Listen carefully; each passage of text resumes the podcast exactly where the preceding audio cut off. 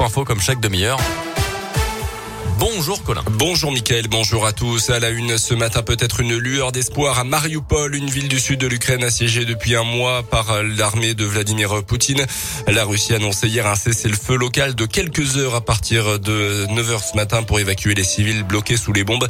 Une annonce à laquelle ne croit pas le président ukrainien Volodymyr Zelensky. Les États-Unis et la France invitent également à rester prudents.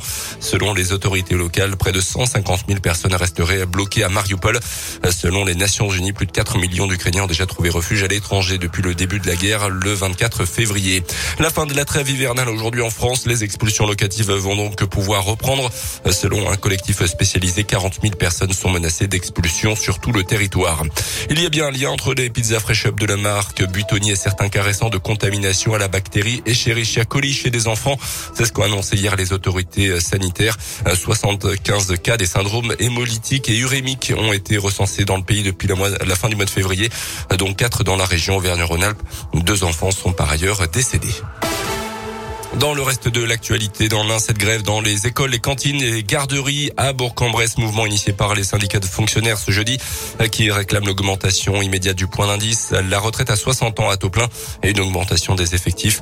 On vous a mis le détail et la liste des écoles concernées par cette journée de grève aujourd'hui à Bourg-en-Bresse sur notre site internet radioscoop.com. De nouvelles dégradations dans la forêt de Seyon, c'était il y a une quinzaine de jours. Selon l'Office national des forêts, gestionnaire du site, du mobilier en bois a été peint ou tagué par un ou plusieurs individus. Des actes qualifiés d'atteinte à la nature par l'ONF. Des investigations sont en cours pour trouver le ou les auteurs de ces agissements. Le retour du printemps rime avec celui des cyclosportifs dans la région. Ce dimanche, dans l'Ain, la Bisou fête son 20e anniversaire au départ de Perona, comme d'habitude. Un parcours de 137 km, 2200 mètres de dénivelé positif. Le principal atout de cette course cycliste classée dans les 50 plus belles du monde par un magazine spécialisé, c'est la convivialité. Une course au cours de laquelle les amateurs peuvent croiser notamment les stars du vélo.